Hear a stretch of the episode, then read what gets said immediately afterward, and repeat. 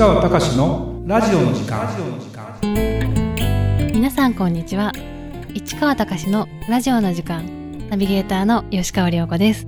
この番組は株式会社国際不動産エージェントがお届けしております。市川さんこんにちは。はいこんにちは。市川隆です。えー、っとこのポッドキャストねはい。なんだろうな。結構やっぱりね聞いてますよっていう人とかあの車に乗って今日来たんですけど市川さんのポッドキャスト聞いてきましたとかね嬉しいですね。嬉しいんだけどなんかそっから先のコメントを特に言わない人が多くて。だからまあでも悪かったら聞かないじゃない。そうですね。ゆるく聞いていうん、ただからいろだくっていう、いろ聞いていただくなりやっぱり僕なりの考えを分かってもらうという意味ではすごく良くて。だからまあ ある意味なんだろうね。まあラジオの時間って名前にしたぐらいだからもう僕が思ってることを喋ろうということであるよね。はい。でちょっとあの話はあの変わるけど今鈴木さんがいろいろねうちのね国際不動産エージェントの鈴木さんが海外出張行きまくってるじゃないですか。はい。この間バリ島に行きました。でそれ仕事です、えー世界中の不動産業者が集まった会合がありました。そこで英語で彼はプレゼンテーションとかパネルディスカッションとかしたんだけどその時に言われたのはもう学ぶと学ぶ日本の不動産買いたい人いっぱいいるよみたいな感じで。で彼が言うわけ市川さん。北海道の物件見に来る人がいますとか。日本東京でやっぱりえー民泊とかのできるようなマンション買いたいって言ってる人がいますとか。予算的に言うともう5億とかね。10億とか。まあだから外国人が買ってますってね。前回そんな話もしたんだけど。はい。北海道のニセコってね5億円ぐらいじゃ普通の区分マンションの一室しか買えなかったですよね。高くてなんだけどもうね外国人からすればねやっぱりすごくて。でその先はどこに行きますかって言ったらフラノフラノフラノってあるじゃない？フラノっていうのかな？フラノっていうのかな？はい。あそこにもうやっぱり行きたいんだって。パウダースノーですと。であと夏の北海道も外国人には人気。植物なんだの？緑が綺麗。あと食事が美味しい。あと暑くない？まあ暑くないっていうかあ暑いけどやっぱりね北海道じゃないですか。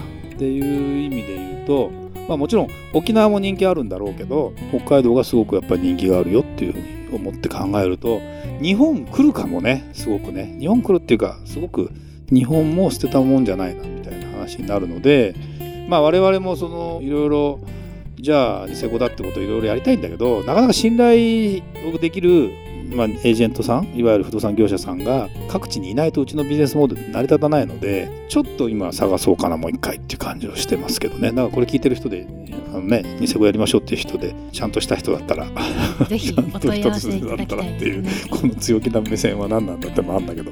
でも絶対人だからこれちゃんとしてない人いっぱいいるからね実は。まあそうじゃない形でやりたいなと思いますけどね。はい。ちょっと今日のテーマとはちょっと違うけどまあまあ行きましょうか。はい、はいえー今回は「ちゃんと考えるとは」頭のいい人が話す前に考えていることとは AI やチャット GPT の時代になってもここは人間しかできない。しかも大きな差が出るところですというテーマです。はい、まあ、僕の場合はね実はこうね例えばポッドキャストで原稿ないじゃない。はい。でテーマを考えるじゃない。で15分間大体ねちゃんと喋ろうと思ってるわけ。で ちゃんと喋るってのは何ですかって聞いてる人から何が言いたいんだこの人はっていうのが割と明確になってで、えーということなんかもちゃんと、まあ、みんなの前で話そうとしているだけど1対1で今度は例えば営業したりお客さんと話したりする時にちゃんと話すとかちゃんと考えるってのはどういうことなのかなっていうのは常に実は結構昔から僕はあの意識的に考えてるんですよ。まあ、僕が勝手に思ってるのはすごく分かりにくい分かりにくいとか難しい専門的なことを一般の人が聞いたり知らない人が聞いてももう想像できるような分かりやすい話ができることが、まあ、ある意味自分の中の定義として頭がいいっていうふうに実は昔から思っていて。それをなんていうかな結論から言うとどうなんですか。短い、まあ間、相相手の人がどのくらいのそのスピード感とかでも特にまあ僕なんかの仕事をしてるとまあ言い方が正しいかどうか別としてねその成功している経営者とかいるじゃない。とかお金持ってる人とかいるじゃない。はい。頭回転早くて。せっかちなんですよみんな大体。そうするともうなんかうだうだうだうだ説明してると聞いてもらえない。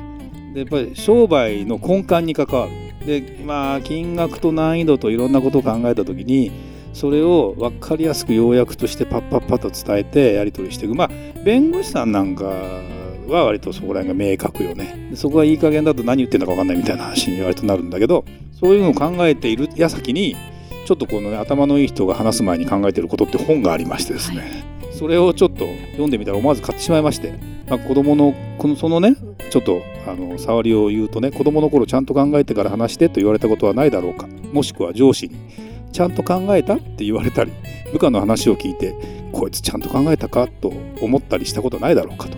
ではちゃんと考えるちゃんととは具体的にどういうことなのか。教わったことを教えたことはあるだろうかで、えー、両者の差は考えている時間の長さ量ではない。例えば徹夜でアイデアを考えたからといってちゃんと考えたとはならないだろう。大事なのはアイデアの質ではないだろうか。そうちゃんと考えている人と考えていない人の差は思考の量ではなく思考の質なのだ。誰もが量ではなく質で勝負しなければいけない時がやってくる。若ければ可愛い芸だまああの一生懸命やりましただけで評価されたけどもうそんなわけにいかない。でもう一つね今後は量で評価される思考は AI に簡単に代替されてしまうあえあの AI とかチャット GPT をねあの勉強しようと思って、まあ、まずは触りであ要はこういう文章を要約したりその自分で検索しに行かなくてもあのちゃんとチャット GPT に頼んだら検索に行く前のあの要点を絞ってこう書いてくれます。それがすごく人間の思考と同じぐらいのレベルにはもうなってますというともう量でバーってやってるやつを代替しようと思うともう AI で本当に全部できちゃうんですよ。だけどやっぱねなんかねある人が言ってたし私もそう思うんだけどあの AI が書いた文章ってね入ってこないんだ俺の頭の中に。あそうなんですね。うんつまんない。要するに僕から言わせるともっともっと端的に言ってほしい。だから、まあ、もしかしたら端的に書いてって言われたら3行で書いてると3行で書いてくれると思う。本当にそれが自分の、うん、言いたいことなのか本当のプロフェッショナルの人に聞いた話になるのかっていうのはちょっとわからない。でただこの本が言ってるのはね量がいずれ質に変わるという人もいるが残念ながら思考は勝手に質に転化しない。なんとなく考えただけではいつまでたってもちゃんと考えたことにはならない。でそのなんとなく考えたことをあるタイミングで良質な思考に転化される必要がある。そのタイミングが人に話す前って書いてある。でテーマは知性とコミュニケーションっていうテーマでやってると。だからこの本を読むとそういうことがですね全部わかりますっていうことが書いてあってまだ途中までしか読んでないんだけどまあなんだろうな。あの結論だけ言ってしまうと、うん、その通り。だから本って本を読んでいくのってその途中のストーリーとかあの例え話例えばこういう時の内容があのすごくしっくりくるからとか例えばねその結論だけ読むよりもじゃあ頭の良さを決めるのは誰？まあ、成績とかで言うと学校の先生とかっていうことですかね。はい、えー、頭が頭の良さって何でしょうかと。頭の良さっていうのは何か論理的思考頭の回転の速さ知識の分析力教養本質を捉える力抽象化能力容量の良さ語彙力未来を予測する力どれも頭の良さを構成する要素の一つで間違いありません。しかし知識があれば語彙力があれば論理的あれば頭がいい人なのでしょうか。もっとちょっと視点を変えましょう。頭の良さ誰が決めるんでしょうか？頭の良さに基準はない。頭の良さを誰が自分自分で決めるかというと自分が頭がいいと決めてでもそれは頭がいいわけじゃなくて頭のいい人は自分で頭がいいなんて言わない。では頭の良さは誰が決めるのかそう。他者。自分ではない。他者が決める。っていうことがある中で言うとそこから先まあまあこれもねまずね頭の良さは他人が決める。でその次に人はちゃんと考えてくれてる人を信頼するっていう項目があるんですね。これが僕は営業する時にそうなんだけど相談を受けました。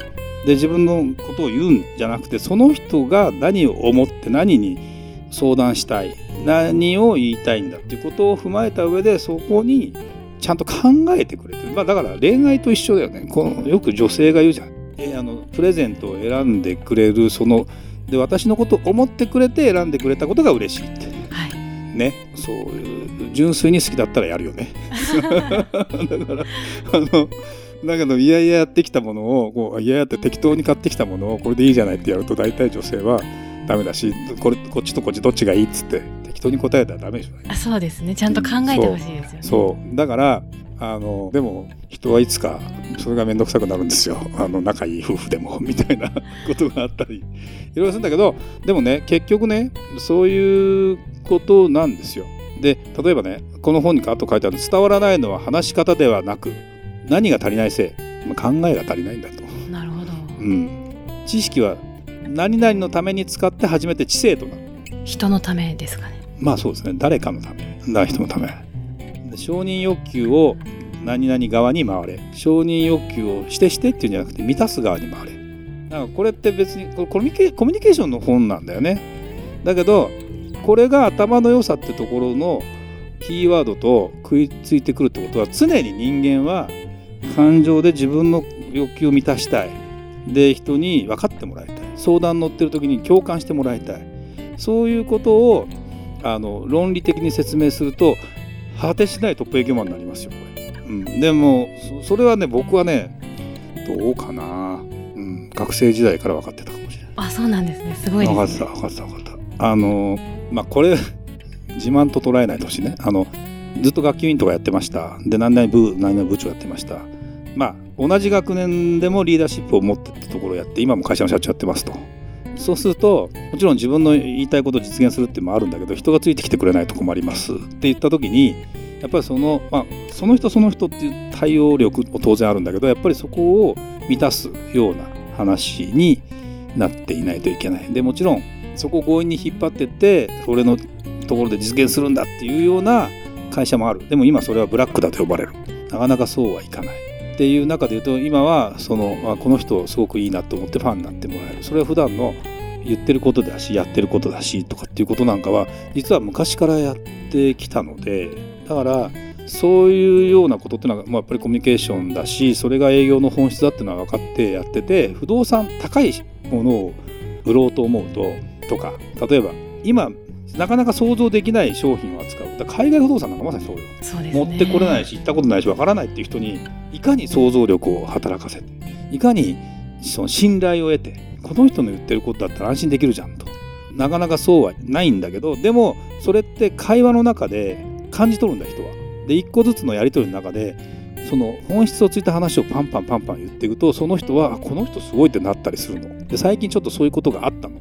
おじさんに対してなんだけどあそうなんです、内川さんの言うことがもうことごとく腑に落ちるとか言われてあのある人からも言われててものすごくその相談したくなるって言われててそれを実践できる会社にもしたいし僕自身はそれをずっとやってきてる。で別にだからその頭の良さ云々っていうよりもちゃんと考えるっていうのがいかに大事かなと。そうすることで AI にもとって変わられないし、えー、チャット GPT が出てきたからどうだこうだって話も多分ないしもう大きな差が出てくるんじゃないかなっていうのはあんまり変わってないのかもしれないね昔からね。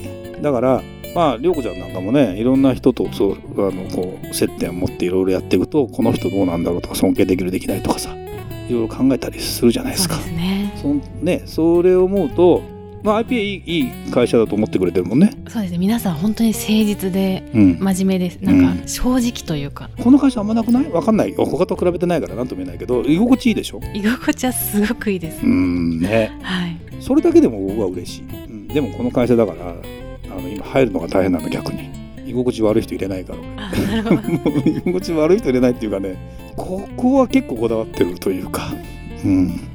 だからいい人集まってきてほしいね。そうですね、うん。だからそういうふうにしたいなというかそこがものすごく敏感にやってるので。であとちゃんと別にそのなんだろうな頭がいい悪いとかっていうよりもちゃんと考えて物事をはあのこう発言してますかとかっていうのは結構ポイント高いかもしれないね。だから涼子ちゃんはねそこをクリアしてんだよね。あありがとうございます、うんだから本当本当本当だから続いているしだってこのポッドキャストさもう何回だえっと今回で305回目になります、ね、そのうちの5回分ぐらいは僕が一人でやってたけどだからもう300回涼子ちゃんと一緒にやってるわけよ。そうですね。これだけ続くってことはさで会話のキャッチボールがなさそうに見えてももう最近僕は会話のキャッチボールしてるからね。随分。昔は聞きっぱなしかもしれないけどだから涼子ちゃんのこのやり取りを聞いてる人はもう人賢いなと思ってると思うよ。うん。まあ、日々努力して生きていきたいと思います、あれ？はい、うまいね。